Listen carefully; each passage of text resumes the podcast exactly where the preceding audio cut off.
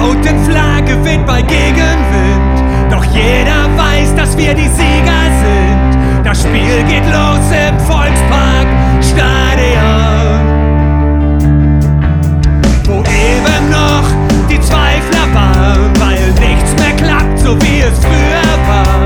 Den sei gesagt, jedes Spiel fängt von vorne an. Hallo und herzlich willkommen zur 167. Folge der HSV Klönstuf. Heute mit zwei Spielen, quasi pickepacke volles Programm, deswegen auch äh, volle Besetzung. Ähm, wir grüßen heute mal von ganz oben im Norden bis ganz im Süden. Äh, moin Fiete. Moin, moin. Und dann kommt der Krishan Moin. und der Chris. Das wusste ich. Hallo. Genau, das bist du. So, dann reden wir doch heute mal über zwei Spiele, wie ich finde, zwei völlig unterschiedliche Spiele. Ähm, letzte Woche Dienstagabend das äh, DFB-Pokal-Halbfinale gegen den SC Freiburg. Endergebnis ist bekannt. Äh, der HSV ist mit 1 zu 3 aus dem Pokal ausgeschieden. Ähm, und dann am Samstag das Auswärtsspiel in Regensburg. Ähm, und der Einfachheit halber gehen wir chronologisch durch die Spiele.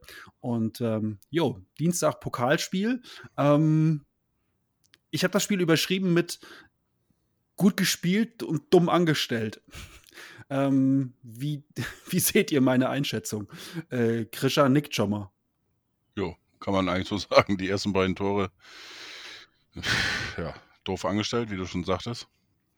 Dann noch der Elfmeter dazu. Äh, Bleibe ich auch dabei. Für mich, äh, äh, oder ich finde das ein bisschen merkwürdig, dass man da nicht über äh, gefährliches Spiel spricht, seitens Schlotterbeck. Aber gut, er ist hingefallen und dann ist es natürlich, äh, muss man ja darauf achten, dann ist es kein gefährliches Spiel mehr scheinbar, weiß ich nicht. Ähm, ja, ein 3-0 hinten. Ding war schnell gelaufen und äh, nichtsdestotrotz hat der HSV eigentlich in meinen Augen trotzdem ein ganz gutes Spiel gemacht. Und ähm, ja, nützt nichts. 3-1 verloren. Kennen wir. Drei Jahre vorher war das auch 3 zu 1 gegen äh, Leipzig sind wir da rausgeflogen. Und äh, ja, Freiburg verdient äh, ins Finale gekommen und jetzt drücke ich natürlich Freiburg dementsprechend auch die Daumen. Chris, für dich auch verdient? Ja, zweifelsohne. Ähm, Hamburg war deutlich, deutlich besser, als ich es im Vorfeld eingeschätzt hatte. Ähm, was mir besonders gut gefallen hat, ähm, war das Gegenpressing, das wir gespielt haben. Ähm, Gerade gegen den Erstligisten, du hast gesehen, Freiburg hat damit gar nicht gerechnet. Und so kamen wir auch zu schönen Chancen. Ähm, ja, leider dämlich angestellt. Ne? Also beide Gegen, äh, Gegentreffer, also 1 und 2, waren überhaupt nicht notwendig. Ähm, es ist halt aber auch so, dass da ein Klassenunterschied ist. Freiburg bestraft sowas. Ich meine, wir kommen ja später auf das Regensburg-Spiel zu sprechen. Regensburg bestraft weitaus größere Chancen nicht. Und das ist es halt einfach. Also, wenn du gegen so eine Mannschaft wie Freiburg spielst, bestrafen die das. Nichtsdestotrotz bin ich der Meinung, man hat sich sauteuer verkauft. Äh, vor allem, weil man einfach bis zum Schluss nicht aufgegeben hat. Und das habe ich der Mannschaft echt hoch angerechnet. Fiete, dein Fazit zum Pokalspiel. Kurz und knapp. Kurz und knapp, zwei doofe Tore gefangen, ein doofer Elfe, Elfer, aber nie aufgesteckt. Das habe ich dafür stehen. Mhm. Also, was mir imponiert hat, war die Moral. Also, die haben wirklich nie aufgesteckt.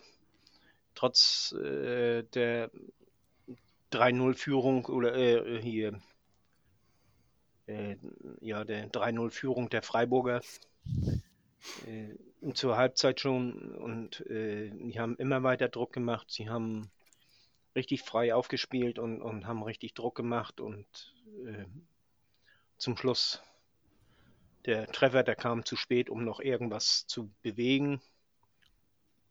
Aber wie gesagt, äh, die haben nie aufgesteckt, sie haben gar nicht schlecht gespielt, haben sich teuer verkauft, meiner Ansicht nach.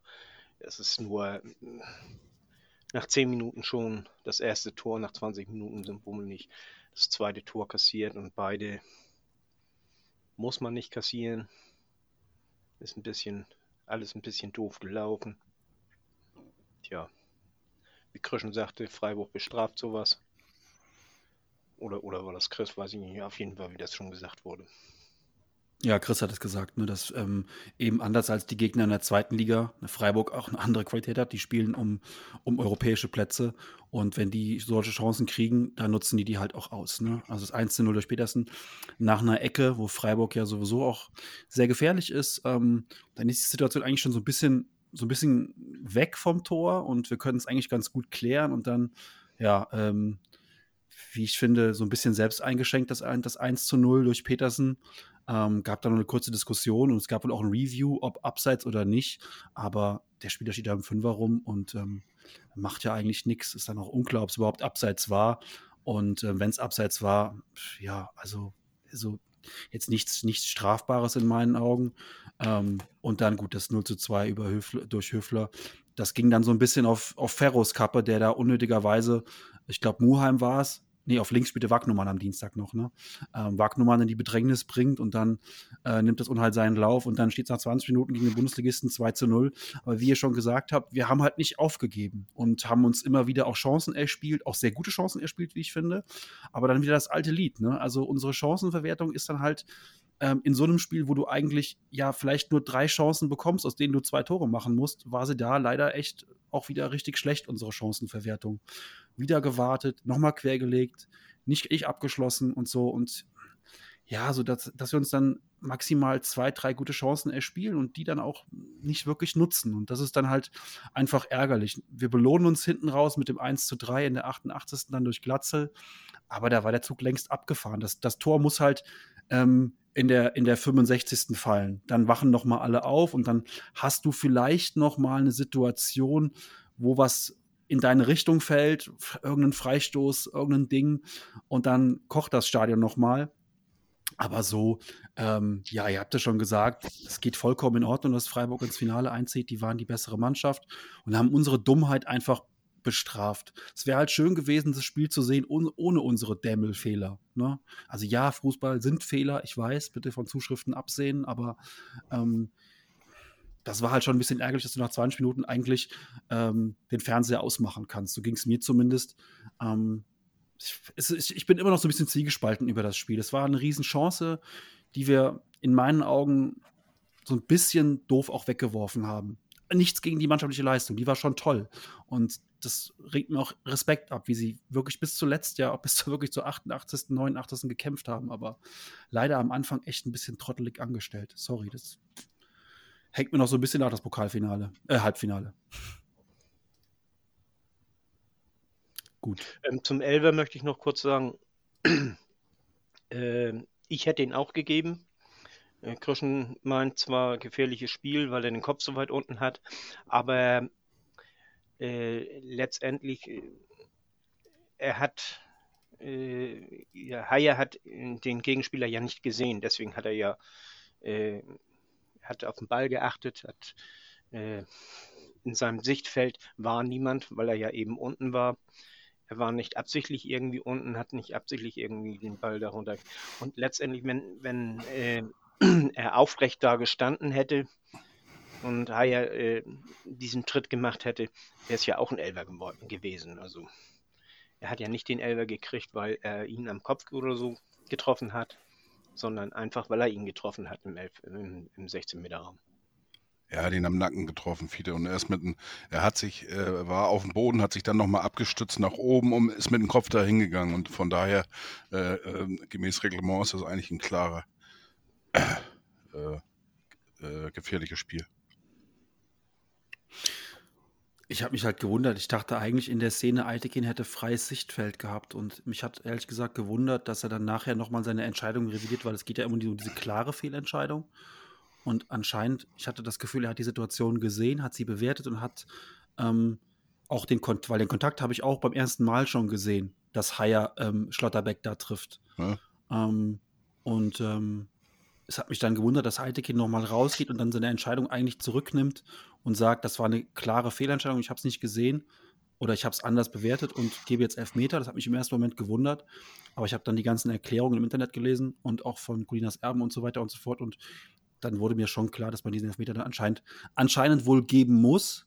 Ähm, und ja, so ärgerlich das Ganze auch ist, den Elfmeter kriegen wir halt dann. Und das ist dann sozusagen der, das i-Tüpfelchen auf, auf diese ersten 35 Minuten, die wir leider nicht für uns gestalten konnten. Aber ansonsten finde ich, ähm, hat die Mannschaft da schon auch wieder das Gesicht gezeigt, was wir auch dann immer wieder gesehen haben, dass sie niemals aufgibt. Ja. Okay. Dann ähm, sollen wir über das Pokalfinale nicht über das Pokalhalbfinale nicht mehr weitersprechen. Ja, ist ja schon ein alter, alter Schuh, finde ich. Also ähm, über das Pokal-Halbfinale wurde halt jetzt eine Woche gesprochen und ich würde tatsächlich lieber zu Regensburg rüberspringen, weil ich glaube, wir können den Leuten noch nichts erzählen, was sie nicht irgendwo schon mal gehört haben. Ich muss Okay. auch zugeben, äh, für mich ist das auch äh, sechs Tage her, dass ich es gesehen habe. Und ich habe mir das nicht nochmal angeguckt. Äh, das ist auch so ein bisschen aus dem Kopf schon wieder raus, um irgendwelche speziellen Details. Naja, man kann ja auch so ein Spiel auch mal in fünf Minuten abhaken. Das ist ja auch kein Thema. Also ich meine, das, das meiste haben wir dazu gesagt. Und äh, ja, der, der Wettbewerb DFB-Pokal äh, ist Strich drunter. Das ist nun mal erledigt für uns. Und äh, wieder meiner persönlichen Erwartung sind wir tatsächlich ja noch im Spiel in der, um den Aufstieg, sprich Relegationsplatz, wenn man sich die Tabelle anguckt. Äh, Wir haben jetzt aktuell drei Punkte Rückstand nach dem Spiel und deswegen lasst uns doch über die, das aktuelle Spiel reden, beziehungsweise lasse ich euch reden, weil ich habe es äh, im Real Life gesehen, allerdings auch jetzt nicht mit zwei ganzen Augen. Äh, von daher ähm, haben wir auch das Glück. Jan war im Stadion und äh, ihr habt das gesehen, gehe ich mal von aus. Fiete und Chris und ja, dann würde ich sagen, haut ihr drei doch mal jetzt ordentlich was, was raus. Ich bin dafür, dass Jan anfängt, äh, mit seiner Live-Sicht zu sehen. Äh, zu, äh, Ja, kann ich ein bisschen was zu sagen. Also, ähm, ich muss ganz ehrlich sagen, ähm, es waren ziemlich viele HSVer da, mehr als die ähm, kolportierten 1400, denn der Gästeblock war fast voll. Aber vor allen Dingen die Tribünen links und rechts vom Gästeblock ähm, waren voller HSVer. Das kann man immer ganz gut erkennen, ähm, wenn dann zum Beispiel Tore fallen oder wenn die Schals geschwenkt werden und so weiter. Also die Atmosphäre war sehr, sehr gut. Ähm, und äh, ja, zum Spiel. Ähm, überraschenderweise äh, kehrte, kehrte er dann wieder zurück zu Kaufmann und Glatzel vorne drin. Ähm, ansonsten jetzt zum Pokalspiel. Muheim kam wieder rein. Ähm, ansonsten gab es, glaube ich, zum Pokalspiel eigentlich keine großartigen Änder Änderungen, glaube ich zumindest. Ähm, hab ich jetzt, müsst ihr mich jetzt mal gerade korrigieren. Ich habe jetzt nicht so darauf geachtet, ähm, wer jetzt da neu ins Spiel kam, außer Kaufmann und äh, Muheim für Wagnumann und Kittel, glaube ich zumindest. Ähm, und ähm, ja, dann ging das Spiel los und äh, boah, die ersten zehn Minuten waren nicht so gut für meine Nerven. Ähm, das, das fand dann direkt vor, also Ferro stand quasi zehn Meter von uns entfernt und dieses Rumgespiele vor seinem Tor, die ersten zehn Minuten und der Druck der Regensburger in den ersten zehn Minuten war schon ziemlich offensichtlich und die hatten das Messer zwischen den Zähnen und haben uns ja mit drei Leuten permanent unter Druck gesetzt und es wurde immer gestresst. Ähm, auffällig war, dass manche Spieler mehr gestresst wurden als andere. Ich sage jetzt mal nicht wer, aber ich will einfach nur gucken, ob ihr, ob ihr dieselbe Beobachtung gemacht habt. Aber ich finde, es ist auffällig, dass manche Spieler mehr gestresst werden als andere von uns im Aufbauspiel in der letzten Reihe. Ähm, und da muss man auch ganz ehrlich sagen, Regensburg hatte schon so ein paar Halbchancen. Die beste war dann so ein Schuss ähm, nach einer Flanke, den der Stürmer von Regensburg ja mit hohem Risiko Volley nimmt und Ferro reagiert dann ziemlich gut und der Ball kullert so an der Linie entlang, wäre aber dann neben das Tor gegangen und Wuschkewitsch war auch noch da, um zu klären. Ähm, das war so eigentlich die beste Chance ähm, aus dem Spiel heraus innerhalb der ersten 10, 15 Minuten. Und der HSV war innerhalb der ersten Anfangsviertelstunde eigentlich nur Beifahrer und hat überhaupt keinen Zugriff bekommen auf gar nichts. Ich weiß nicht, ob ihr das vom Fernseher anders gesehen habt.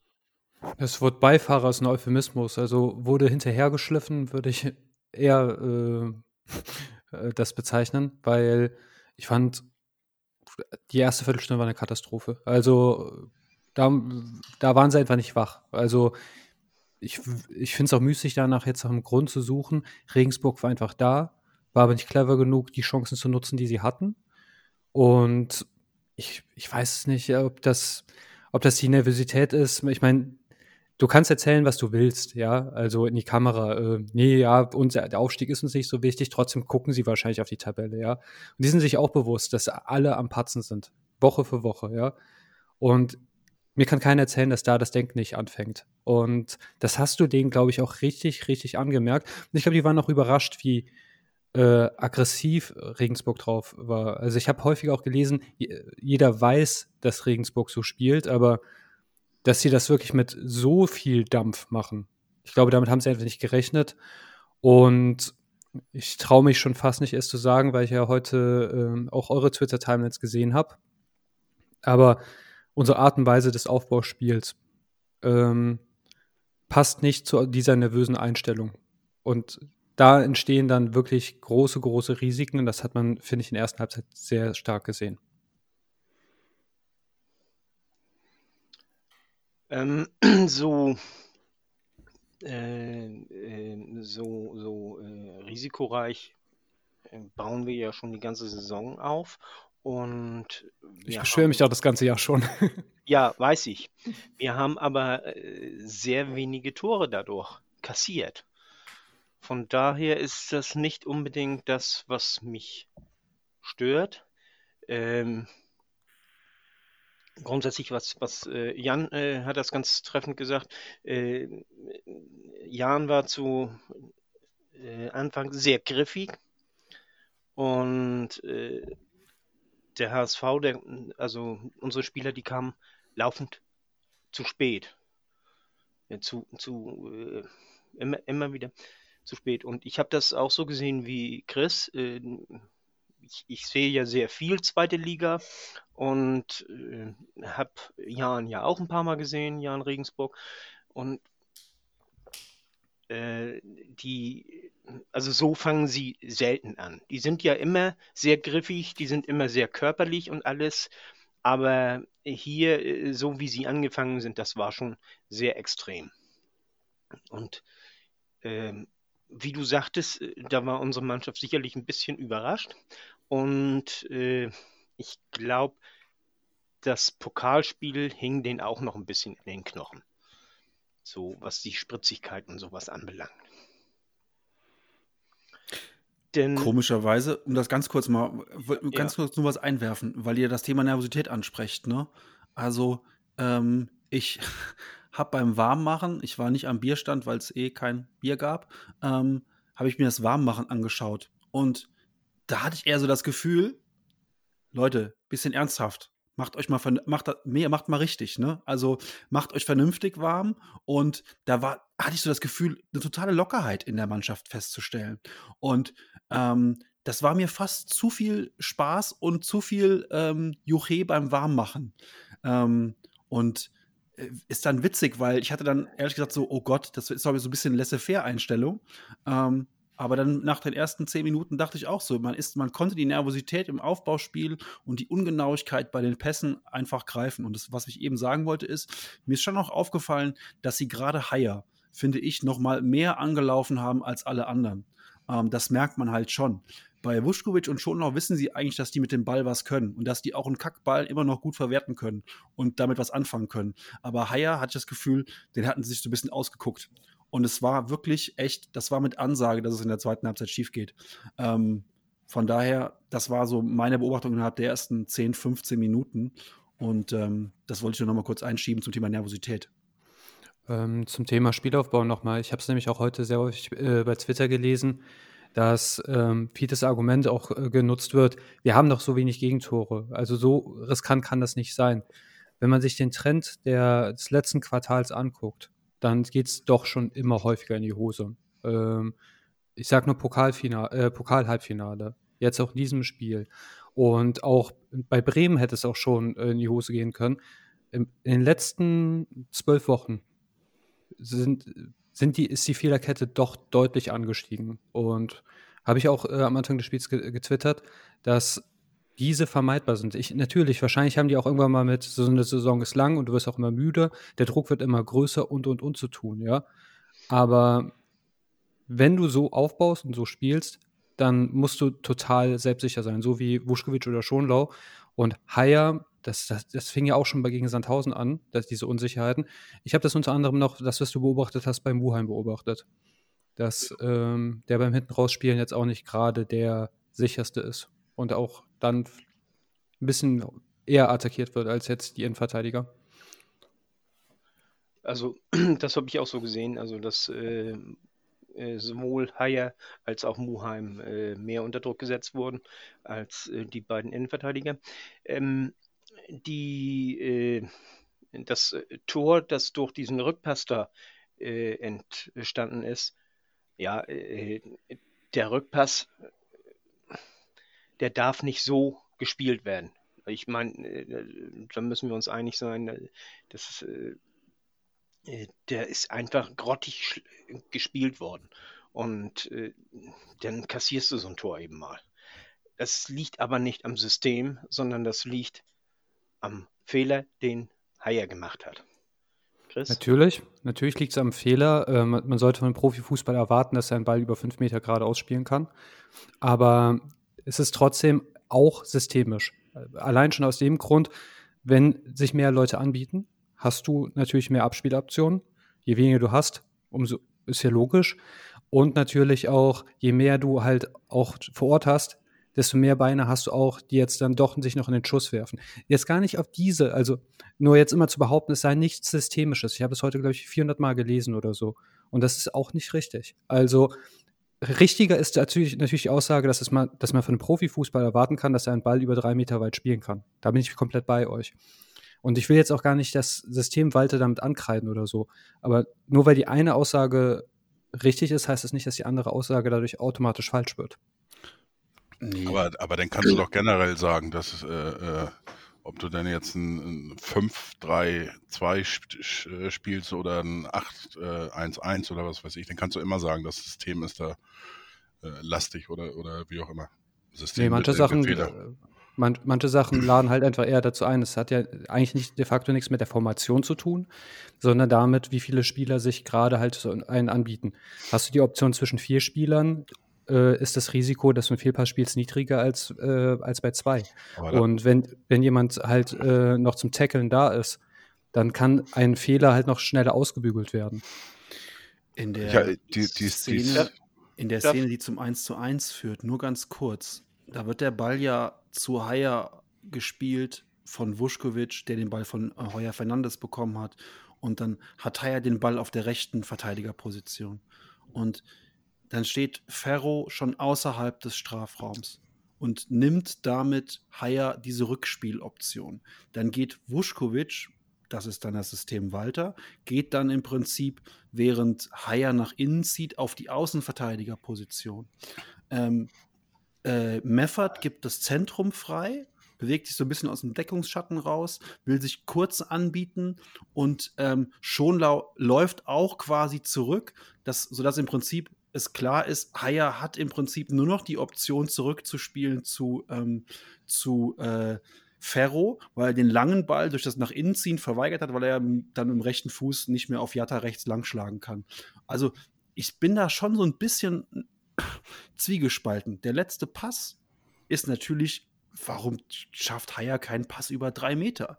Aber in dieser Szene verhalten sich mehrere Spieler falsch. Auch rechts, äh, Kaufmann und Jatta bieten sich als rechter Außenbahnspieler an. Warum?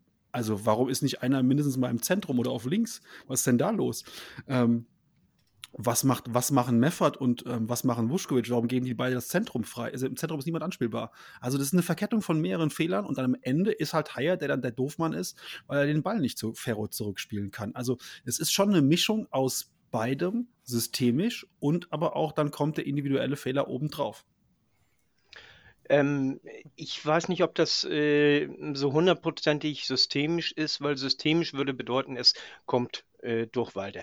Natürlich, äh, sein Spiel ist risikoreich. Also risikoreicher als ein normales Aufbauspiel. Das wissen wir alle. Das, äh, aber äh, das heißt ja nicht, dass er automatisch äh, äh, da Gegentore durchfallen, sondern äh, man muss ja immer überlegen,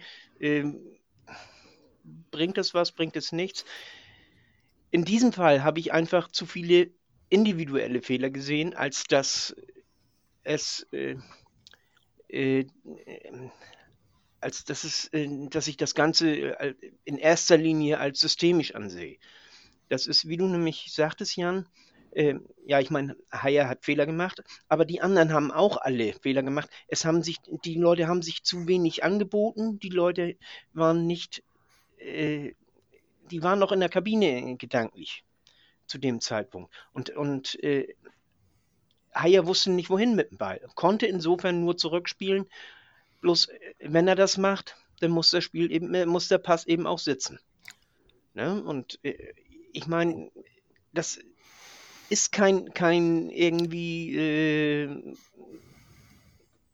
Pass, der nur durch äh, hier besonders hochqualifizierte äh, Offensivspieler gespielt werden kann, so in die Schneise hundertprozentig, so nicht weiter nach links, nicht weiter nach rechts oder so, sondern das ist ein einfacher Rückpass zum hier Dings, äh, zum äh, Torwart. Ja, aber ich, ich rassel die jetzt einfach mal ganz äh, kurz durch. Im Pokalspiel war es auch ein einfacher Pass nach außen. Das Tor, Gegentor gegen Paderborn äh, hätte nicht fallen müssen, wenn der Torwart nicht so weit nach vorne gezogen wäre. Äh, Spiel gegen Kiel, Bakariata, war auch ein ganz normaler Lauf. Es sind immer ganz normale Dinge. Das sind nicht Dinge, äh, die Gegentore fallen nicht, während die einen Übersteiger machen oder den Ball jonglieren oder den J.J. Kosche-Trick machen. Da ist immer etwas Normales dabei. Und ähm, daher, die Situation, es fällt euch auf, die sind alle aus den letzten Wochen. Und die Zeitpunkte, Chris ähm, sind interessant. Warum nicht? Also es ist doch klar, dass Regensburg nach der Halbzeitpause rauskommt und erstmal Alarm machen wird. So, das ist doch ganz klar. Wir haben in der Halbzeit zusammengestanden und haben überlegt, okay, eigentlich musst du jetzt die ersten zehn Minuten überstehen und irgendwie gucken, dass vorne was vom Laster fällt, damit du dann irgendwie das 2-0 machen kannst. Also die ersten zehn Minuten überstehen heißt nicht hinten anfangen, äh, ins Dribbling zu gehen. Ähm, sondern die ersten zehn Minuten heißt, überstehen heißt auch mal den Ball lang zu klacken. Ähm, und das war ja im Pokal auch so, ja. Die erst, lass doch mal erstmal die 15 Minuten im Pokal die Null stehen hinten und dann mal gucken, was vorne vom Laster fällt. Also ich, ich komme jetzt gerade in so eine Richtung, die ich, in die ich gar nicht reinkommen will. Äh, nämlich irgendwie Kritik an Walter, am System und so weiter. Das will ich überhaupt nicht. Aber ich finde, in bestimmten Situationen soll man seinen Kopf benutzen als Spieler. Und dann soll Haier einfach mal den Ball in der rechten Verteidigerposition auch mal nach vorne langschlagen. Da stehen Jatta und Kaufmann auf der rechten Seite und im ersten Moment hat er die Chance, den lang zu schlagen. Dann macht das halt mal. Ähm, gib doch Regensburg den Ball. Die wussten mit dem Ball am Anfang wenig eins anzufangen. Wenn die Chancen hatten, dann aus unseren Ballverlusten heraus. Dann gib ihnen halt mal den Ball ein bisschen. Und sorry, Jetzt, dass ich mich vordränge, Fiete. Nee, nee, nee, nee, nee. Ich, ich möchte nämlich auch dazu was sagen. Und ich habe den Namen schon lange hoch. Äh, ist das, äh, äh, dass die äh, aber äh, nicht wach aus der Halbzeit kommen, ist das denn jetzt ein äh, Trainerfehler? Ist das ein systemischer Fehler? Oder ist das einfach ein Fehler der Mannschaft? Also ich, ich gebe dem, also ich gebe da Walter nicht die Schuld, sondern das, das sind die Spieler, die da schlafmützig aus der Mannschaft kommen, aus der Halbzeitpause kommen. Jetzt darfst du. Ähm, ich finde, Jan hat was sehr Interessantes gesagt. Äh, er kommt jetzt in eine Position, in der er keine Systemkritik oder Walterkritik machen möchte. Und soweit ist es beim HSV tatsächlich inzwischen schon gekommen, ähm, dass man durch eine Sache, die man sagt, direkt quasi in ein Lager gesteckt wird oder nur weil man jetzt sagt, das Aufbauspiel gefällt mir unter Walter nicht, ist alles in Walter scheiße. So, so, so kommt das nämlich auch bei den Leuten an. Ähm, und das ist halt ein total gefährlicher Weg, in dem man nur, weil man etwas, nur weil man einen Trainer festhalten möchte, ich meine nicht jetzt dich, Jan, aber ähm, alles, äh, alles schön redet, genauso wie manche andere, die den unbedingt loswerden wollen, alles an dem kaputt reden.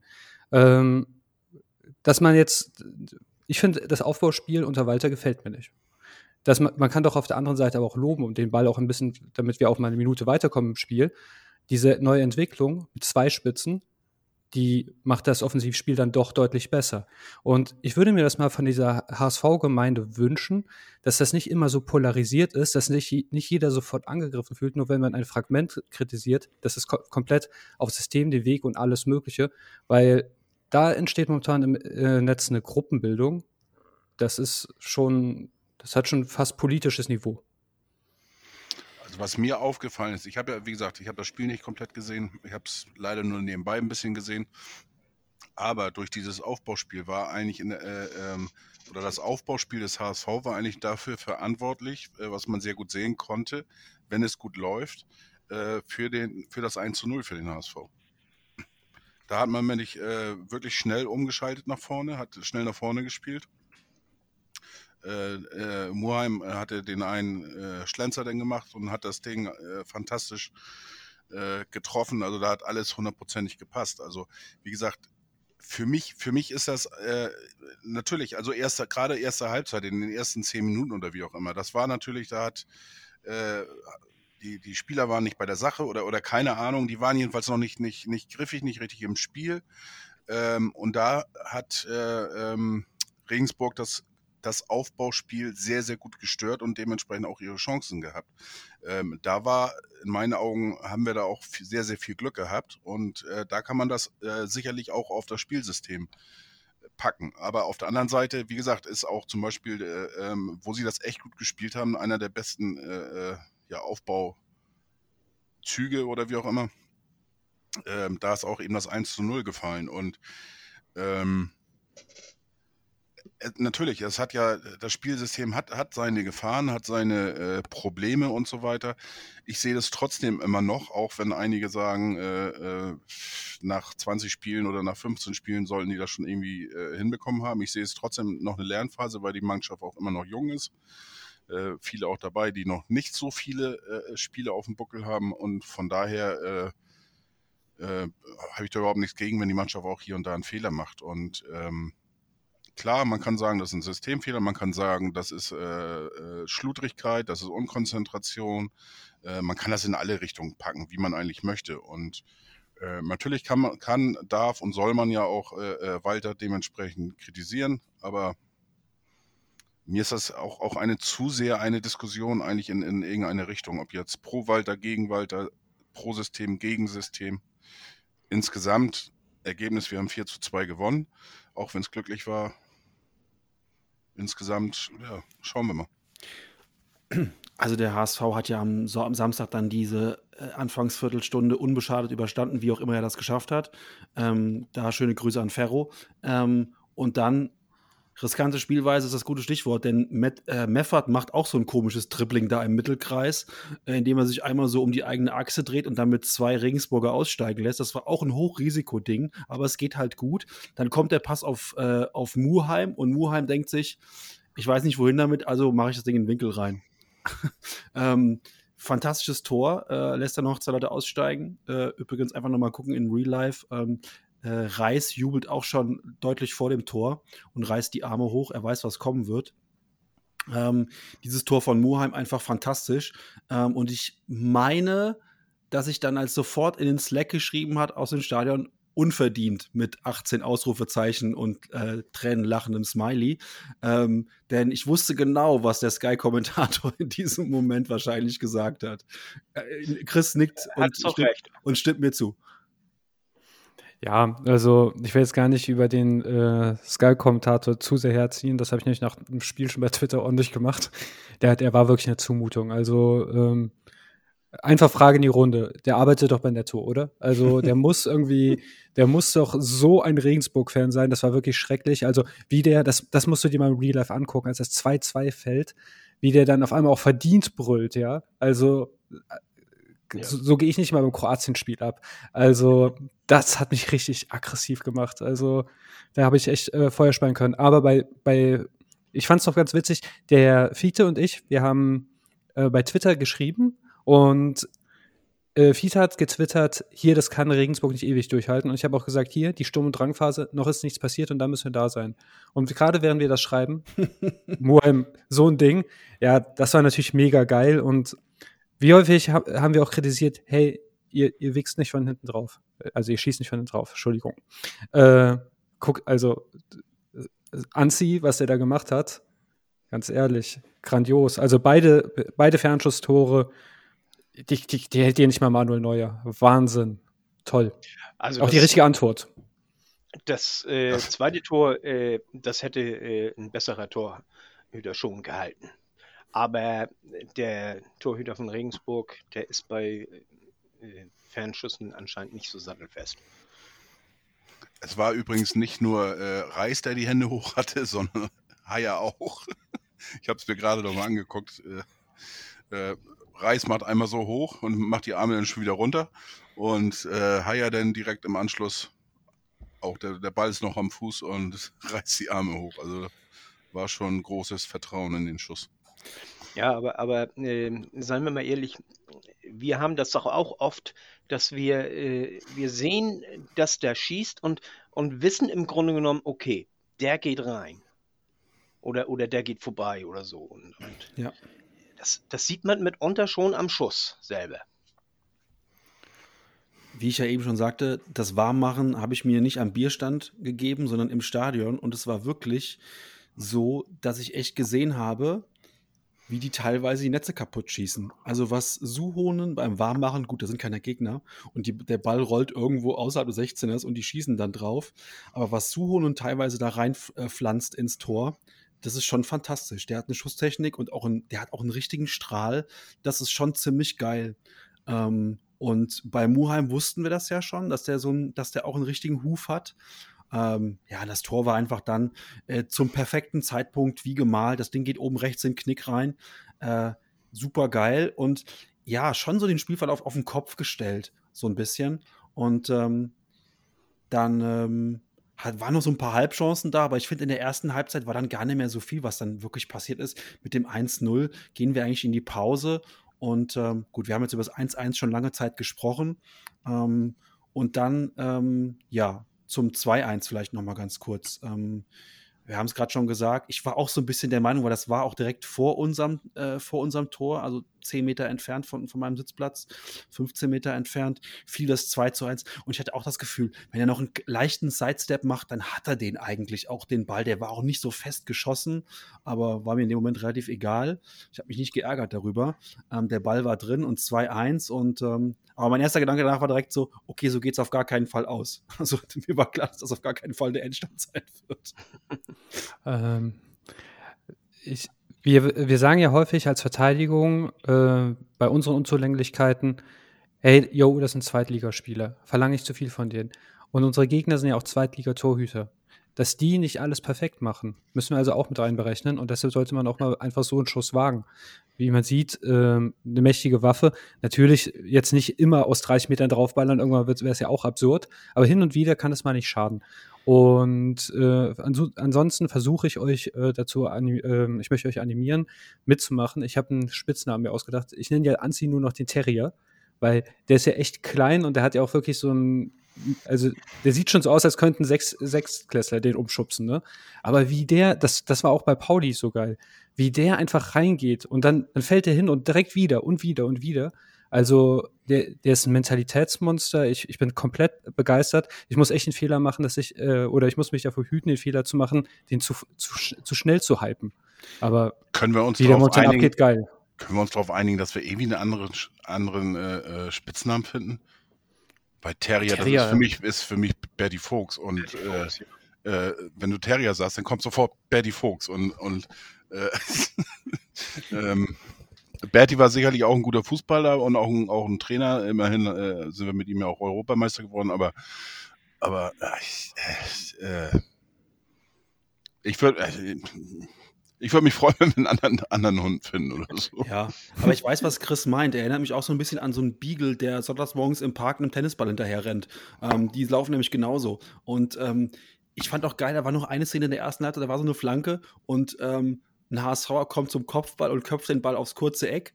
Torwart hält den relativ unproblematisch, aber es war trotzdem krass, weil ich dachte so, wie hat denn Suhonen dieses Kopfballduell gewonnen gegen den Innenverteidiger? Das war schon auch, also auch ziemlich gut. Ähm, das bestätigt ja das, was Chris gerade gesagt hat. Und zum 2-1 noch, das ist halt auch wirklich so ein kompletter Anti-Spielzug. Denn Vuskovic bekommt einen hohen Ball und bolzt den einfach mit der Innenseite, ich sag jetzt mal, relativ unkontrolliert nach vorne.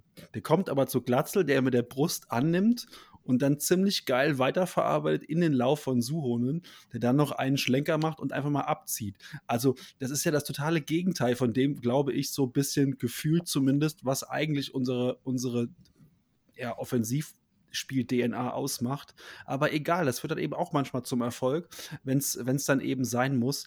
Wobei ich schon finde, dass sich dann das, das, das 2-1 so ein bisschen auch im Spielverlauf abgezeichnet hat. Spätestens mit der Einwechslung dann auch von Kittel kam so ein bisschen mehr Drive ins Spiel und auch ein bisschen mehr Struktur. Ich finde übrigens, Sonny hat am Samstag ein richtig gutes Spiel gemacht, die Zeit, die er auf dem Platz stand. Ja, und Reis hat äh, einen echt gebrauchten Tag gehabt. Oh ja, krass. Also, äh, und, und äh, viele unserer Angriffe, die sind äh, ja über Reis gelaufen und äh, waren da zu Ende. Ja. Entweder bei der Ballannahme oder bei der, äh, weil der Pass nicht äh, stimmte. Ja. Also äh, er hatte echt äh, einen ganz gebrauchten Tag. Und äh, zu Suhun, da möchte ich auch nochmal sagen, was äh, Chris in die Karten spielte oder, oder zustimmen. er hat zweimal ist er so richtig gecheckt worden von seinem Gegenspieler. Und beim dritten Mal, oder das dritte Mal da hat er seinen Gegenspieler gecheckt, aber so richtig mit Schmackes. Der lag bloß noch auf dem Boden und hat sich gewundert. Und das fand ich so geil. Der, äh, das ist so, äh, erinnert mich noch so ein bisschen an meine Zeit zum Spielen. Äh, so nach dem Motto, okay, so wirst du spielen, können wir machen. Ich spiele auch so. Zack. Man könnte aber auch Reis äh, Passstatistik darauf, gut, er wurde ausgewechselt, das spricht ein bisschen gegen die Theorie, aber bei vielen Pässen, das waren ziemlich riskante Pässe, bei denen schon relativ klar war, dass sie nicht ankommen würden, aber wenn sie durchkommen, ist das ein sicherer Treffer. Und ich denke da gerade an auch eine Situation, boah, ich tippe circa 35 Minuten müsste das gewesen sein, da äh, spielt er den mit dem Außenriss, wirklich Luka Modric-Style, er kommt halt nicht an, ja. Solche Pässe, wenn die nicht ankommen, dann sagen, sagt man, hier, guck mal, wie viele Fehlpässe er gespielt hat, aber solche Pässe kann nicht jeder spielen. Könnte auch einfach sein, dass es eine Anweisung war. Und dann finde ich das gar nicht schlimm, dass er so eine katastrophale Statistik hat, sondern dann würde ich eher sagen, cool, dass du da mal nachjustierst und weg von diesem Sicherheitsball gehst. Solche Bälle brauchst du nämlich auch. Und wie ja. Jan auch den Antispielzug beschrieben hat, manchmal muss Fußball auch einfach sein, weil immer wenn du es perfekt machst, manchmal muss ein Ball nach vorne kloppen. Super. Reis hatte halt leider zwei, auch zwei haarsträubende Ballverluste drin, wo er sich festgedribbelt hat, statt den Ball einfach quer zu passen. Und da waren genug Anspielstationen. Das ist ja wirklich das Tolle, wenn man hinterm Tor sitzt und hat das Spielfeld vor sich. Dann ist man so ein bisschen in, dem, in, dem, in, der, in, der, in der Draufsicht. Und ähm, ja, da hätte er einfach bei zwei, drei Situationen wirklich den Ball auch viel früher wegspielen müssen und geht dann in unnötige Dribblings rein, verliert den Ball, wir kriegen einen Konter. Also ich bin auch bei, bei Fiete eher er hatte einen ziemlich gebrauchten Tag. Vielleicht fehlt ihm auch so ein bisschen der Rhythmus. Nach der fünften gelben Karte hat er ein Spiel ausgesetzt. Ich glaube, er ist jemand, der so ein bisschen über den Rhythmus kommt. Ähm, würde aber gerne nochmal mit euch einen anderen ähm, Spieler kurz thematisieren, nämlich ähm, Kaufmann. Ähm, ich sage jetzt mal nicht, wie ich ihn am Samstag gesehen habe, sondern würde gerne mal eure Meinung zu Kaufmann abholen. Also wer eine dazu hat. Sehr engagiert und sehr unglücklich wirkend. Bei Kaufmann stellt sich ja häufig die Frage, ähm, soll man ihn behalten oder nicht? Ähm, ich habe eine Summe gehört, stimmt es tatsächlich, 2 Millionen wäre die Kaufoption? Weiß das jemand von euch? Ich glaube, um den Dreh liegt das, ja. Ja, und das ist natürlich eine Menge Holz, aber beim Kaufmann, was man ihm so gut heißen muss, ist, der hat, der hat ja noch nicht den Rhythmus, der ist noch nicht richtig angekommen. Und immer wenn ich ihn sehe, ist er sehr bemüht, reißt Räume und auch mit seiner Physis ist er nicht unwichtig. Ähm, ich, ich finde die Summe zu hoch, wenn ich aber äh, die jetzt die auch höre. Aber wenn man die deutlich gedrückt bekommt oder die Laie vielleicht nochmal verlängern könnte, wäre das nicht das Schlechteste, was einem passieren kann. Weil ähm, Gott sei Dank ist Robert immer gesund. Aber das muss ja nicht so bleiben. Wir brauchen mehr Stürmer. Und bei ihm weißt du ja zumindest, was du hast. Wenn du jetzt sagst, hier, ich nehme einen anderen, ja, das ist ja immer deine Wette. Hm. Ja. Ich bin so eine Mischung aus euch beiden, glaube ich. Ich fand den unglaublich kopflos am Samstag wieder. Ähm, ja, der läuft viel, aber auch viel unnötig. Ähm, der ist oft sehr engagiert, aber teilweise auch dann mit dem Kopf durch die Wand. Ähm, ich weiß nicht. Also, ich fand, er hat mich am Samstag nicht, nicht überzeugt. Und ja, ich bin Glatzel-Fan, aber da sehe ich halt auch am Samstag auch echt genau warum. Wie der hinten teilweise dann ohne Foulspiel Leuten den Ball abnuckst und dann den Hintern rausstreckt und sich dann faulen lässt. Und dann gibt es Freistoß für uns und wir können wieder neu aufbauen. Gut, dann ist direkt die Panik wieder da, wenn wir hinten aufbauen, aber ist ja mal egal. Aber ähm, ihr wisst, was ich meine. Ähm, und dann Glatzel so, wie geschickt der teilweise im Zweikampf ist. Ne? Also wenn man im Stadion da so kurz, also wenn man so knapp, so nah dran ist, also nicht so wie wir in Düsseldorf, Chris, wo wir ja auch hätten Fernsehen gucken können, sondern ich war ja deutlich näher dran am Samstag wie er dann mal kurz so den Ellbogen ausfährt, einen leichten Schubser gibt, aber so ganz minimal nur und dann hat er den Ball auf einmal. Wie er den Körper, also war auch eine super Szene, ganz kurz vor Schluss, wie er den Körper reinstellt und damit so einen Konter einleitet, der dann über Kittel und ihn läuft. Ähm, gut, der finale Pass war dann wieder Mist, aber der Glatzel ist einfach, hat eine, so eine Spielintelligenz und die ganzen unnötigen Fouls, ähm, die, die Kaufmann macht, die macht Glatzel halt nicht und der ist so viel cleverer und besser. Gut, Jetzt kann, ich natürlich ähm, zu, zu Chris ähm, in, äh, in den Bus einsteigen und kann sagen, vielleicht lernt Kaufmann das ja über den, das Training mit Glatzel, vielleicht ist er noch nicht so weit. Das kann ja alles sein, aber mir scheint es auch so zu sein, dass zwei Millionen jetzt für ihn zu bezahlen, boah, ey, da wüsste ich also ehrlich gesagt, da würden mir so ein bisschen die Worte fehlen, wenn wir für den echt zwei Millionen bezahlen würden. Das, das sehe ich absolut überhaupt gar nicht. Einziger Nachtrag, der Kaufmann ist natürlich auch wesentlich jünger als der äh, Glatze und der kann noch ruhiger werden. Ja, muss er aber auch dringend. Also er hat jetzt schon wirklich genug Chancen gehabt und er hätte wenigstens mal ein Tor irgendwann mal ähm, also ich glaub, vom Laster fallen müssen. Ich glaube nicht, dass der HSV da die Option oder, oder in Verhandlung tritt, äh, um ihn zu verpflichten. Ähm, da es ja auch bei Leihspieler äh, nur eine bestimmte Anzahl jetzt ab der kommenden Saison äh, gibt, eine maximale Anzahl, glaube ich, von acht insgesamt, ähm, die du verleihen und leihen darfst. Das ist das Maximum. Ähm, ähm, und das, Verleihen und Leihen oder, oder acht Verleihen und acht Insgesamt, Leihen. insgesamt. Ins, insgesamt, zählt insgesamt. beides. Okay. Ja. So, und ähm, von daher glaube ich, dass man das nicht macht, dass man ihn kauft, äh, kann ich mir auch schwer vorstellen. Ich glaube äh, schon, dass man da einen sucht, der ähm, nicht nur jetzt für Räume sorgt, auch, äh, sondern einer, der auch torgefährlicher ist. Und ähm, ja, Chris hat absolut recht, er hat äh, ja kaum gespielt, kann seinen Rhythmus gar nicht haben. Ähm, ja, so ein bisschen, äh, er ist ein Däne, dänischer Spieler beim HSV, gab es schon ein paar gute, die wir hatten. Und von daher äh, hätte ich da natürlich auch Hoffnung, aber ich glaube, das Geld ist einfach zu, das, das ist zu viel. Und ich, deswegen glaube ich nicht daran, dass wir den äh, verpflichten werden, in welcher Form auch immer. Sorry, falls ich jetzt springe, aber heute ist ja auch noch die News rausgekommen, dass wir Chakvetazzi nicht übernehmen wollen. Und da da tut es mir richtig weh, wenn ich ehrlich bin, weil äh, das ist so einer, hätte der mal eine richtige ähm, Saisonvorbereitung gehabt und gibt ihm ein bisschen Rhythmus. Puh, natürlich kann ich das jetzt einfach behaupten und äh, ich, äh, wir werden nie einen Beweis bekommen, weil wir wissen ja auch nicht, wo er in Zukunft landen wird. Aber ähm, mit der Entscheidung bin ich tatsächlich nicht glücklich. Wie seht weil, ihr das? Ich bin mir da nicht so hundertprozentig sicher, weil ich habe mir den Artikel durchgelesen. Das ist ein, äh, Artikel mit den vier Buchstaben, hat das äh, geschrieben. Und äh, da klingt für mich eher so raus nach dem Motto, äh, weil er auch nicht zum Zuge kam gegen Regensburg und die letzten Spiele irgendwie in vier Spielen 52 Minuten oder so gespielt hat.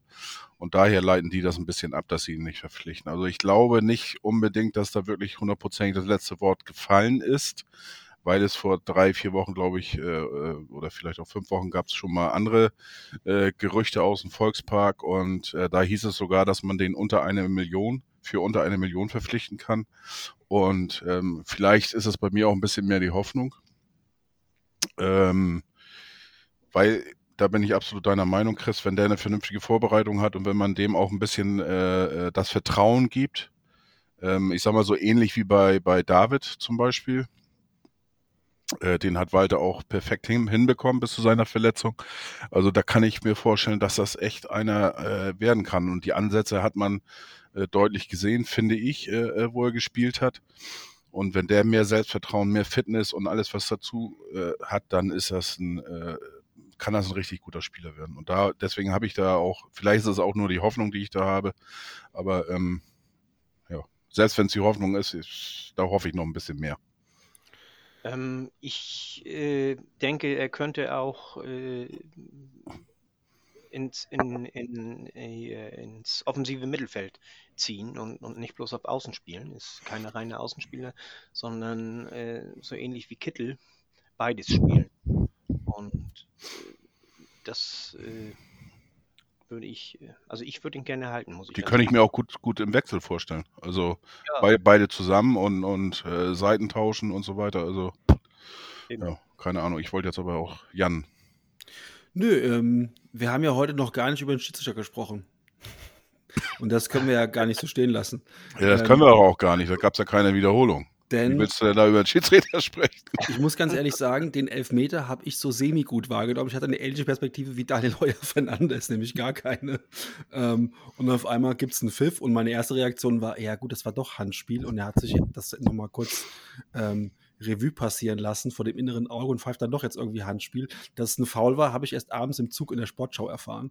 Ähm, aber dann habe ich auch in der Sportschau keine Wiederholung davon gesehen. Und dann bin ich auf die Suche gegangen. Wo gibt es denn Wiederholungen? Nirgends. Ähm, weder bei Al Jazeera noch bei ZDF noch bei Sky Go gab es irgendeine Perspektive, die mir die Szene aufgelöst hätte. Vom Bauchgefühl her würde ich sagen, nach dem Getümmel, was da war, vermutlich war es ein Elfmeter. Wie habt ihr das Also gesehen?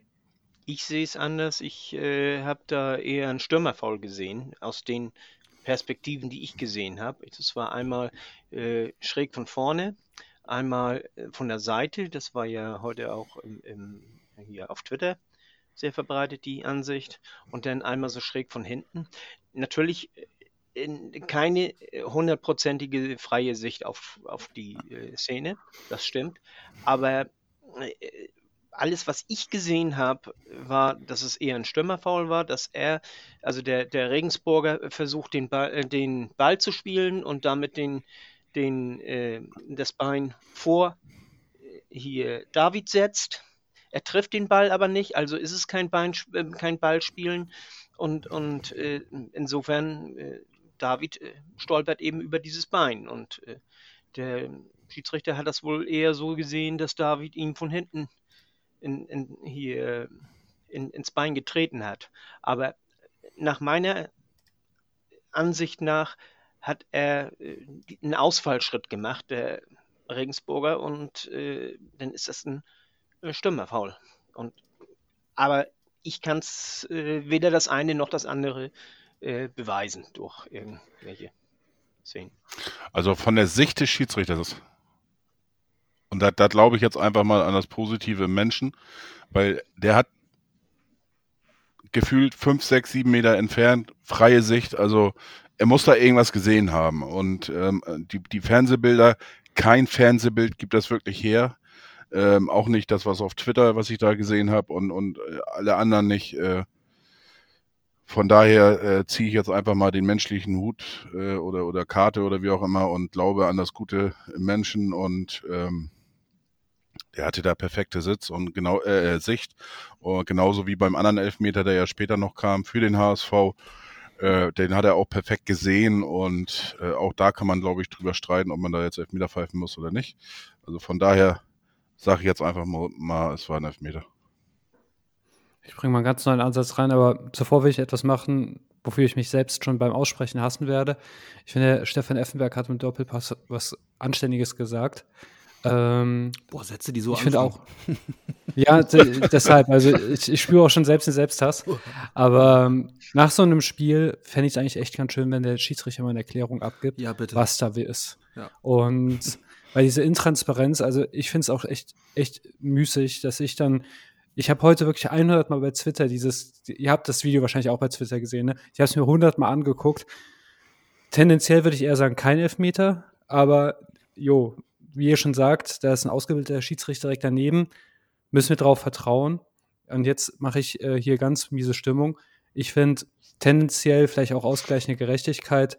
Hier wurde eine Fehlentscheidung äh, gegen den HSV getroffen. Wenige Minuten später gab es eine Fehlentscheidung pro HSV und somit ausgleichende Gerechtigkeit. Was meinst du, wel- welche pro HSV? Ähm, das meines Erachtens ist das, was der Kinzombie beim 3-2 macht. Ähm, der Torhüter muss ihn beiseite schubsen und dann kommt der Schuss. Das ist kein passives Abseits mehr. Das ist für mich ein ganz klares Eingreifen. Sonst, weil der, unmittelbar zuvor musste der Torwart ihn ja beiseite schubsen Und das heißt, er wird den Kinso irgendwo noch im Schirm gehabt haben. Aber ja, vielleicht ausgleichende Gerechtigkeit. Also, wie gesagt, den Elfmeter habe ich nicht gesehen, da habe ich nur die Fernsehbilder gesehen und die waren schlecht. Ähm, da nochmal, also ich, ich habe mich halt am, am, am, Samstag dann abends im Zug gefragt, da sind vier, viereinhalb Millionen Kameras irgendwie von Sky. Warum gibt es nicht, oder nicht von Sky, sondern von dem, von dem Broadcaster, warum gibt es nicht mal eine Szene, die mir das so auflöst? Also man hätte einfach nur die, die, die Kamera links oben haben müssen. Ähm, totale, hätte man das ja auflösen können. Aber ich bin da bei, Krishan eigentlich, der, der, der Schiri hat perfekte Sicht. Von daher, der wird da schon irgendwas gesehen haben und dann, ja, Mai, ist es halt Elfmeter. Jetzt sitze ich hier so entspannt mit meinen, wie so Vivaldi, mit meinen zwei Weizen, weil wir natürlich auch gewonnen haben, aber ähm, das 3-2 dann, ähm, was mich in der Szene dann beeindruckt hat, der Elfmeter geht dann, wird dann verwandelt, auch schön verwandelt, ähm, in Anführungszeichen. Und danach, ähm, Muheim war es, holt den Ball sofort aus dem Netz. Wagnumann und Haier, äh Quatsch, Wagnumann und, ähm, und Vuskovic fangen an zu applaudieren, nach dem Motto: Komm, Leute, ist noch Zeit, da geht noch was. Und es ging auch so bei keinem wirklich der Kopf runter. Außer bei mir, der gesagt hat: Scheiße, das war's. ähm, aber gut, klar, das war die 89. und das Thema war eigentlich durch. Aber mich hat, in dem Moment habe ich so gesehen, ach guck mal, da ist noch so ein bisschen, da, da zuckt noch jemand. Der Patient atmet noch. Und dann ging es ja auch direkt drauf vorne. Ne? Und ähm, ja, wir müssen, wir müssen über das Tor, Chris hat ja eben schon so ein bisschen gespoilert, über das Tor müssen wir ganz kurz reden. Was Ali Duda vor dem Tor macht, ist natürlich fantastisch auf allen Ebenen.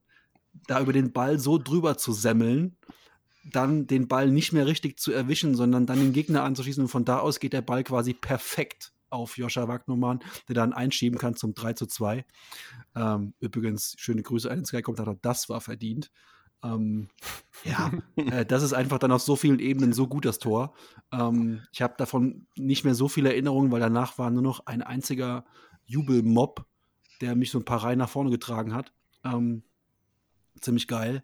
Äh, ja, aber zu der Ken-Zombie-Szene, ich habe die dann auch abends gesehen und äh, dachte so, ach krass, guck mal, da diskutieren sie jetzt über Ken Zombie. Ähm, aber ich habe das so ein bisschen verglichen mit dem Pokalspiel und da, da, war der Spieler ja auch kein Abseits. Und dann denke ich mir so, ey, das ist wirklich so, dass da der, klar, der schiebt den weg, aber dann vergehen noch mal 21, 22 und dann kommt der Schuss. Ja, ja. Und dann denke ich mir halt so, yo, dann war es halt auch nicht wirklich im Sichtfeld und es war auch nicht wirklich eine Behinderung, genauso wie es von Ferro keine war im DFB-Pokal. Und ich würde die beiden Szenen so ein bisschen gleichsetzen und letztlich, wenn der HSV kurz vor Schluss das 3-2 macht und sich damit so ein bisschen am Leben hält, dann darf das auch nicht zurückgenommen werden. Das ist einfach nicht vorgesehen. Ich muss, muss heute, heute, oh, heute noch mal, nee, mal wieder einen Einwurf bringen äh, von meinem Vater. Äh, von dem kriege ich ja immer nach dem Spiel immer eine, eine WhatsApp und ähm, ich hatte das Spiel ja noch nicht gesehen bis dahin und mein Vater hat mir nur geschrieben, trotz Heimreporter von Sky Sieg eingefahren und dann hier diese Totlach-Smileys, fünf Stück.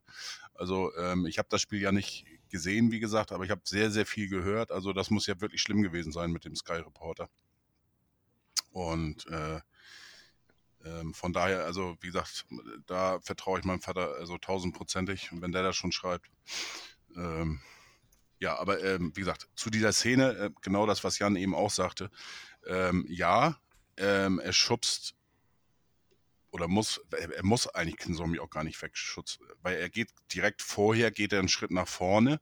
Dadurch ist er fast auf, auf, äh, auf gleicher Höhe mit, mit Kinzombie. Dann geht er wieder einen Schritt zurück und schubst dann äh, beim Vorbeigehen äh, äh Kinzombie da 23 ähm, Zentimeter nach vorne oder sowas. Also für mich ist das keine Behinderung, weil im Zuge, da wo der Schuss tatsächlich ist, aufs Tor, da ist er dann dementsprechend schon vorbei.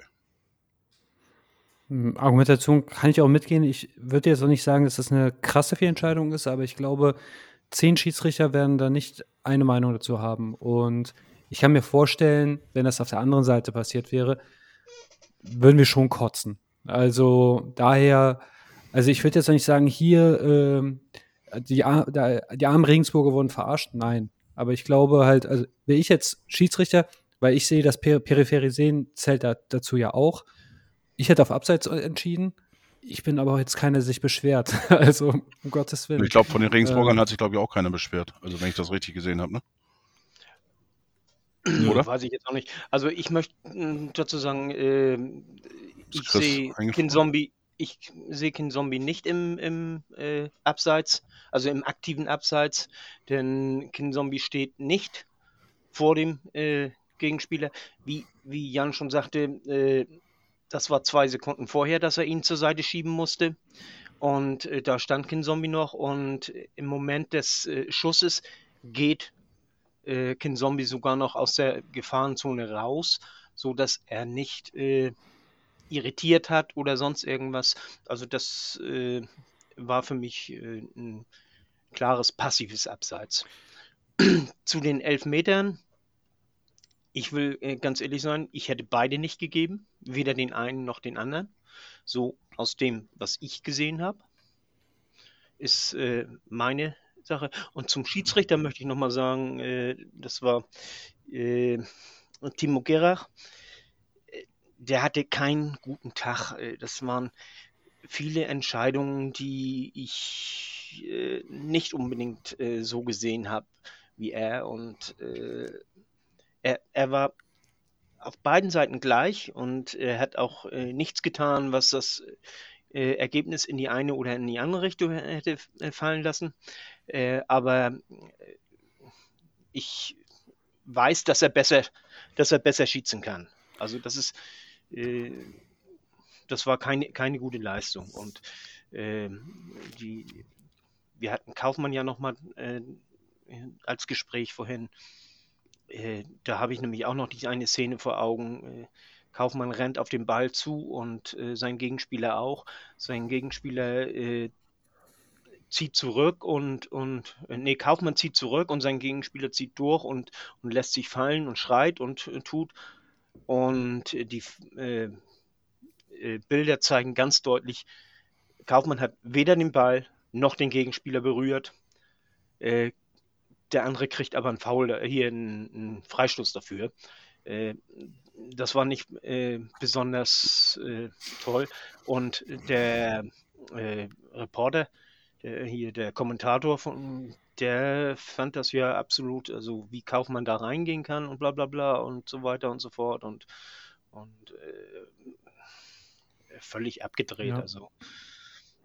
Aber Fiete, äh, eigentlich verbiet es sich, den Schiedsrichter gerade zu kritisieren. Vier Menschen sind hier im Raum. Äh, wahrscheinlich vier Schiedsrichterentscheidungen, über die wir jetzt sprechen, aber ich höre 42 Meinungen. Äh, bei, je, bei jeder Situation hat jeder irgendwie hier doch eine andere Meinung. Und das das bedeutet doch für mich, dass der Schiedsrichter keinen leichten Job hatte. Weil der letzte Elfmeter, äh, für mich ist ein klarer Elfmeter an Sonny. Ich dachte nicht, dass wir über den diskutieren werden. Nee, für mich ist es auch ein klarer Elfmeter der letzte. Was ich halt immer bei dem Schiri finde, ist, ähm, und damit können wir das Ding auch dann zumachen, vielleicht, ähm, hab eine klare Linie und sei, sei transparent. Und das Gefühl hatte ich als Zuschauer im Stadion nicht.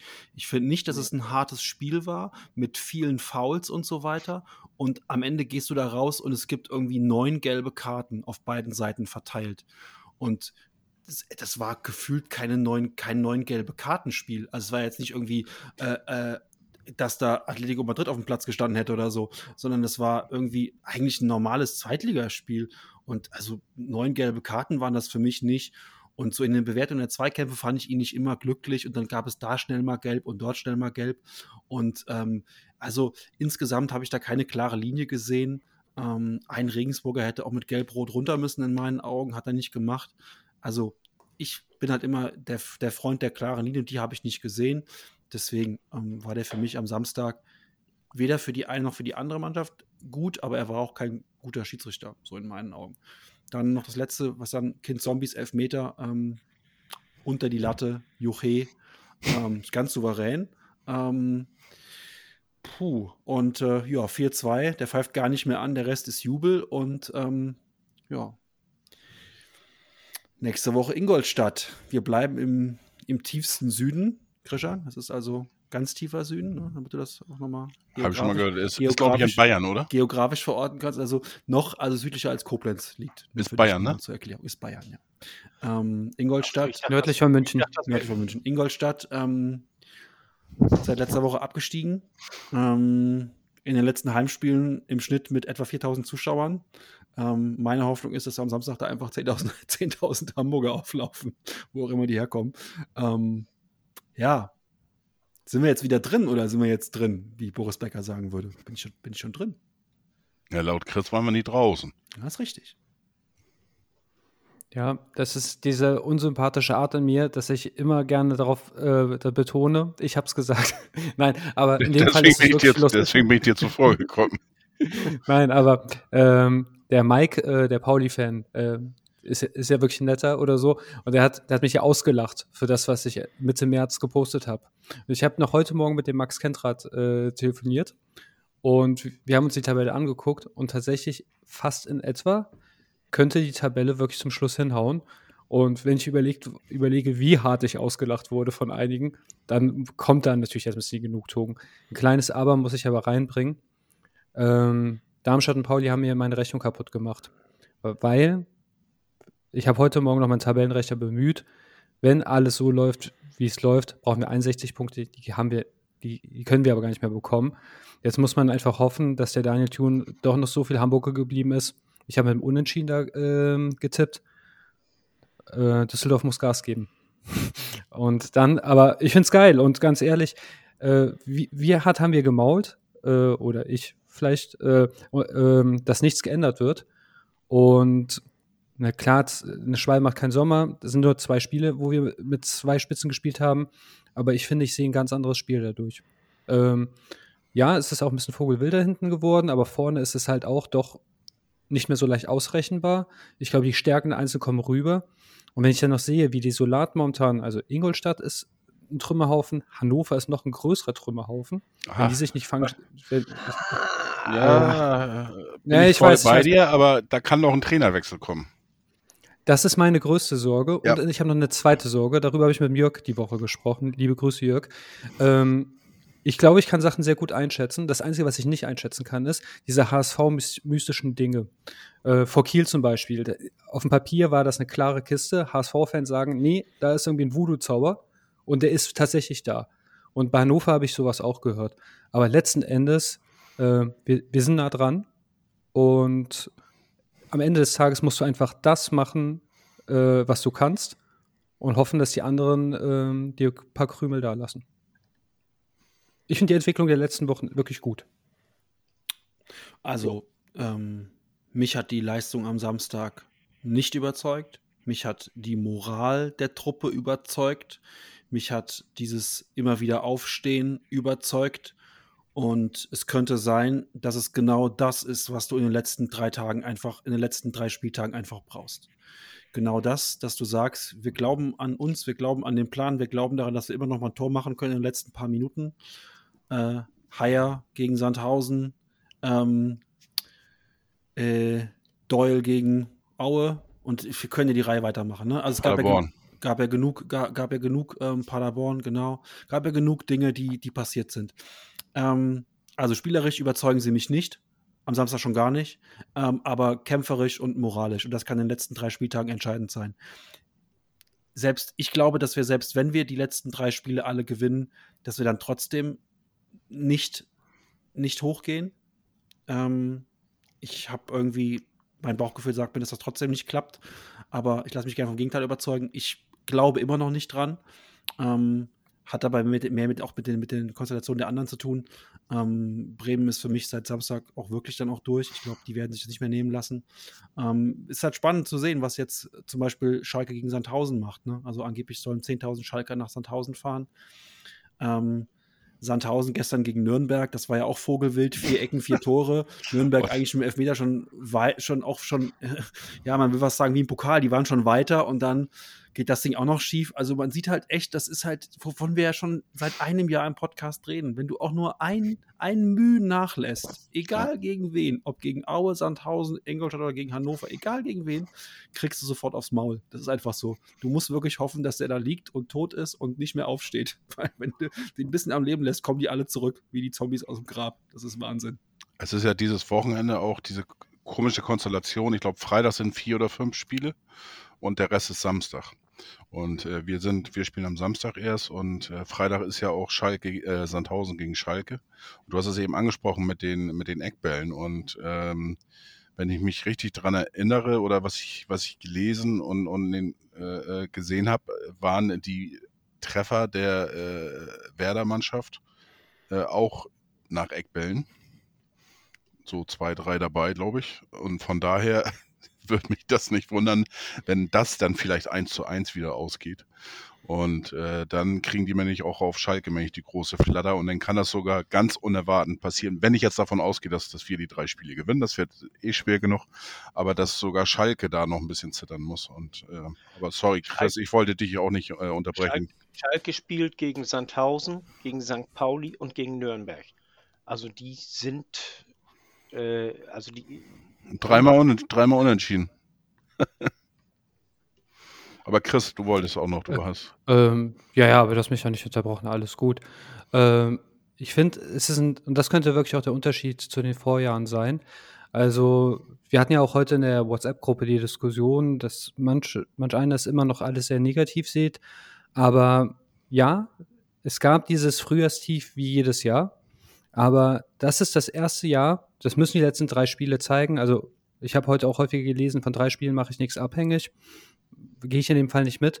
Wir können wirklich zeigen, dass wir es diesmal schaffen, innerhalb einer Rückrunde den Turnaround zu schaffen. Ich habe auch wirklich ähm, ziemlich viele Statistiken ähm, am Wochenende bemüht. Und Überraschung, der HSV ist von allen Mannschaften die konstanteste. Wir sind, die Hinrundentabelle entspricht der Rückrundentabelle. Die anderen Teams nicht. Ja, auch was für uns spricht. Und was ich besonders gut finde, ist wirklich so Spiele wie gegen Regensburg. Hätten wir letzt, in den letzten drei Jahren verloren. Ähm, gegen so Spiele wie gegen Freiburg hätten wir nicht 3-1 verloren, sondern wahrscheinlich 6-7-1, ja. Und mag sein, dass das nicht die große Fußballkunst ist, die wir da momentan haben, aber ich glaube, die ist auch gerade gar nicht gefragt. Kratzen, kämpfen und immer wieder aufstehen. Und das finde ich momentan wirklich bombastisch. Und das zeichnet die Mannschaft aktuell aus. Das, äh, jede Kritik, die äh, vor wenigen Wochen gemacht wurde, finde ich immer noch zu Recht, ja. Aber ich, ich finde, die Mannschaft zeigt in dieser Situation ein komplett anderes Gesicht. Und das imponiert mir, aber auch nur solange sie das auch wirklich durchhalten. Das sollen jetzt bitte keine drei Eintagsfliegen gewesen sein. Die anderen drei Spiele, vielleicht auch fünf, muss das auch so sein. Ja. Und dann, dann ziehe ich wirklich meinen Hut. Und aber das gibt mir Hoffnung. Eine Sache noch, da muss ich mal jetzt so ein bisschen de- der Stinkstiefel äh, extrem sein. Ich finde es ein bisschen Wettbewerbsverzerrung, dass Darmstadt 20.30 Uhr, also die haben quasi, während alle zeitgleich spielen, haben die ein Einzelspiel und das sogar noch als letztes. Das finde ich ein bisschen gemein. Wie als letztes. Ja, die spielen ja Samstag äh, 2030. Es gibt kein Sonntagsspiel. Ja? So, das heißt, ja. alle haben, äh, und das ist schon ein, das kann ein Vorteil sein, ne? wenn du die anderen machen lässt. Ja, und dann haben die, die dieses Exklusivpodest so kurz vor Saisonende. Ähm, ist, warum wird sonntags nicht gespielt? 1. Weiß das jemand? 1. Mai. Ja, und? Ja, Die Polizei wird äh, durch die Maikrawalle äh, Ah, okay. Ja. Okay. gebunden. Ähm, ich möchte noch kurz mal die, das Restprogramm der äh, Mannschaften vorlesen. Werder Bremen ist ja momentan mit 57 Punkten Erster. Er spielt noch gegen Holstein Kiel zu Hause, dann Erzgebirge Aue auswärts und Jahn Regensburg zu Hause. Also ich denke, die werden Meister. Schalke, habe ich ja gerade eben schon gesagt, äh, Sandhausen auswärts, St. Pauli zu Hause und dann äh, Nürnberg auswärts. Da ist jetzt die Frage, inwiefern die, sich die, die äh, Freundschaft zwischen Nürnberg und äh, Schalke auswirkt. ach, das, Aber- ist, das ist. Hm. Es gibt, eine Am. Freundschaft, 35. hat Nür- äh, Nürnberg keine Chance mehr, deshalb. Die werden das Spiel abschenken, glaube ich. es gibt eine Freundschaft zwischen HSV und, und Hannover. Glaubst, glaubst du, dass da irgendeiner irgendwas äh, liegen lässt? Nein. HSV wird, selbst wenn HSV jetzt verliert in Ingolstadt, werden sie äh, ähm, äh, das Spiel nicht kampflos Hannover ähm, überlassen, nur damit die in der Klasse bleiben. Also von daher halte ich das absolut überbewertet. Ähm, denn Darmstadt, äh, also wie gesagt, das, das äh, äh, hier Restprogramm von Schalke, das hat es in sich. Äh, Darmstadt gegen Aue, gegen Düsseldorf und gegen Paderborn. Das sind drei machbare Gegner. Und das äh, wird uns höchstwahrscheinlich wehtun, vermute ich mal. Denn St. Pauli hat mit Nürnberg zu Hause, Au- Schalke auswärts und Düsseldorf zu Hause äh, auch drei äh, sehr starke Gegner. Dann kommen wir mit Ingolstadt, Hannover und äh, Rostock. Und wenn man Nürnberg noch mit reinzählen will, St. Pauli, Kiel und Schalke. Also äh, ich sehe, dass das, äh, also ist meine Vermutung, jetzt meine reine Vermutung, äh, Werder wird Meister und Platz 2 und 3 äh, machen Schalke und, und äh, Darmstadt ab. Es sei denn, wir gewinnen wirklich dreimal noch und äh, dann kann es sein, dass wir einen von den beiden von Platz 3 auf Platz 4 drängen. Ich möchte noch eins hinzufügen. Also für mich ist es nicht safe, aber ich glaube auch Bremen-Schalke. Seit dem Sieg jetzt am Wochenende würde ich sagen, Darmstadt kriegt 61 und dann ist es egal, wie viel wir gewinnen, streng genommen, jetzt, wenn es um Aufstieg geht. Was ich aber auch gelernt habe in 30 Jahren Fußball ist, gerade um den 33. und vor allem 34. Spieltag, das, da, da darfst du nie ja. Tipico in die Hand nehmen. Also da, da lässt sich Fürth ein Jahr lang am Stück misshandeln und zum Schluss hauen sie dann vielleicht noch den Meister 3-0 weg oder so. Ich erinnere mich, äh, Leverkusen unter Haching. Leverkusen war Meister und dann, dann das. Ähm, da passieren so kranke Dinge teilweise, ja. Ähm, deshalb nicht aufgeben. Ich möchte einfach zum Schluss äh, äh, vielleicht, falls Jan noch was sagen möchte, darf er das natürlich auch gerne, aber ich möchte einfach ähm, den aktuellen Trainer und, und Garant für den Aufstieg vom SC Werder ähm, einfach zitieren ungefähr zitieren. Der hat gesagt, wer meint, dass man die zweite Liga einigermaßen seriös tippen kann, der hat die zweite Liga nicht verstanden. Jo. Von daher, ich glaube, liebe Hoffnung, äh, alles ist vorhanden, nur der HSV wird Dritter. Mindestens äh, mit ein bisschen Glück werden sie Zweiter und dann äh, freuen wir uns. Das sagst du doch nur, weil du nicht 4 zu 2 getippt hast, so wie ich. Ha, ich habe 4 zu 2 getippt. Ich habe 4 zu 2 getippt. Ach, ich habe das sogar schriftlich im Kicktipp. Ich bin ich auch. Der, bei, Jörg, bei Jörg in der Gruppe äh, von Hüllücht äh, bin ich der Einzige, der das Ergebnis richtig getippt hat am Wochenende. Ah, ich habe es beim Stammtisch nämlich richtig getippt. Ich habe es ich hab's extra nicht in die WhatsApp-Gruppe geschrieben, weil ich dir den, den äh, äh, großen Triumph da gönnen wollte. Ich teile gerne mit dir. wie schön wäre eigentlich, und das ist dann mein Schlusswort, wie schön wäre eigentlich, wenn Tim Walter dem VfB Stuttgart in der Relegation nochmal so einen kleinen Bierdeckel hinlegen könnte. Ja, ich habe noch, ich, ich glaube doch, immer noch. Hätte doch, hätte doch eigentlich was. So, von der Geschichte her ja. würde das doch eigentlich ganz gut ja. passen. Das für. Ähm, dass Tim Walter dann nochmal so ein bisschen mit Anlauf Grüße nach Stuttgart rausschicken kann. Und ja, dann ah, habt ihr, äh, sollen wir noch, sollen wir noch das Spiel gegen Ingolstadt gerade tippen? Jeder schnell? Ach ja. Ich bleib beim 4-2 für den HSV. Ach so, das waren, das waren die Tipps für, für ich dachte, das wären die Tipps für Regensburg gewesen. War es auch. Ich bleib dabei. Ach so, du bleibst beim 4-2. Also wir, noch, gewinnen auch, wir gewinnen auch 4-2 in Ingolstadt. Ähm, ja. Chris, was hast du? Ich nehme diesmal das 3 zu 1 mhm. für uns. Fide? Eigentlich wollte ich auch 3 zu 1 sagen, aber dann sage ich 3 zu 0. So. Ich sage, wir gewinnen. 1-1. Ich sage, wir gewinnen. nee, ich, glaub, ich glaube dran, dass wir, wenn wir, wenn wir was verhühnern, dann eher gegen Rostock. Ich glaube, Ingolstadt ist so durch. Durcher kann man gar nicht sein. Ähm, die werden wir schon auch äh, schlagen. Ähm, ich sag mal, wir gewinnen 2-0. Aber ähm, wenn wir es verhühnern, dann eher hinten raus gegen Rostock oder so. Da muss ich ehrlich sagen, da hätte ich, wenn das wirklich darauf ankommt, dass wir im letzten Spiel in Rostock gewinnen müssen, Ne? Rostock ist ja auch im, im Niemandsland, die haben die Klasse erhalten. Und ich glaube, die möchten uns richtig einen reinwirken und ich glaube, die werden richtig Gas geben, auch nach vorne spielen. Und das wird unsere große Pluspunkt sein. Und äh, deswegen habe ich vor dem Spiel echt am meisten, äh, am wenigsten Bammel. Ähm, ich drücke einfach nur die Daumen, dass Dabrowski Trainer bleibt in Hannover. Und ähm, weil da ein Trainerwechsel, das wäre, haben wir im Hin in der im Hinserie äh, schon erleben dürfen müssen äh, mit einem neuen Trainer, mit Dabrowski und äh, von daher, äh, dann möge er bitte auch so fair sein und noch beim, beim Rückspiel dabei sein. Ähm, ja. Gut. Hannover spielt noch gegen Karlsruhe jetzt dieses Wochenende, dann gegen uns und dann. Also drücken wir Hannover gegen Karlsruhe mal die Daumen. Das sowieso. Gegen, gegen Karlsruhe jetzt neuerdings äh, Immer. Gegen Karlsruhe würde ich auch der Mannschaft von, Muammar al-Gaddafi die Daumen drücken, ganz ehrlich. Das wäre mir scheißegal. Ja, nach dem Danke äh, ja, das Thema ist durch. Schöne Grüße. ich auch sagen. Ähm, Und äh, Dynamo äh, spielt gegen Jan, also gegen die wir gespielt haben.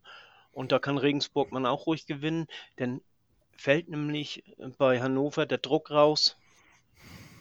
Denn Ja, auf, auf, auf die anderen brauchen wir nicht gucken. Ich, ich glaube schon, äh, wenn, wir, wenn wir 60 Punkte holen, dann werden wir mindestens Dritter werden. So, gut.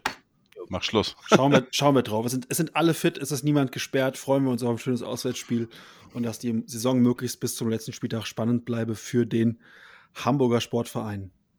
Damit eine gute Woche. Bleibt alle gesund. Nur der HSV. nur der HSV. Nur der HSV. Nur der Tim Walter.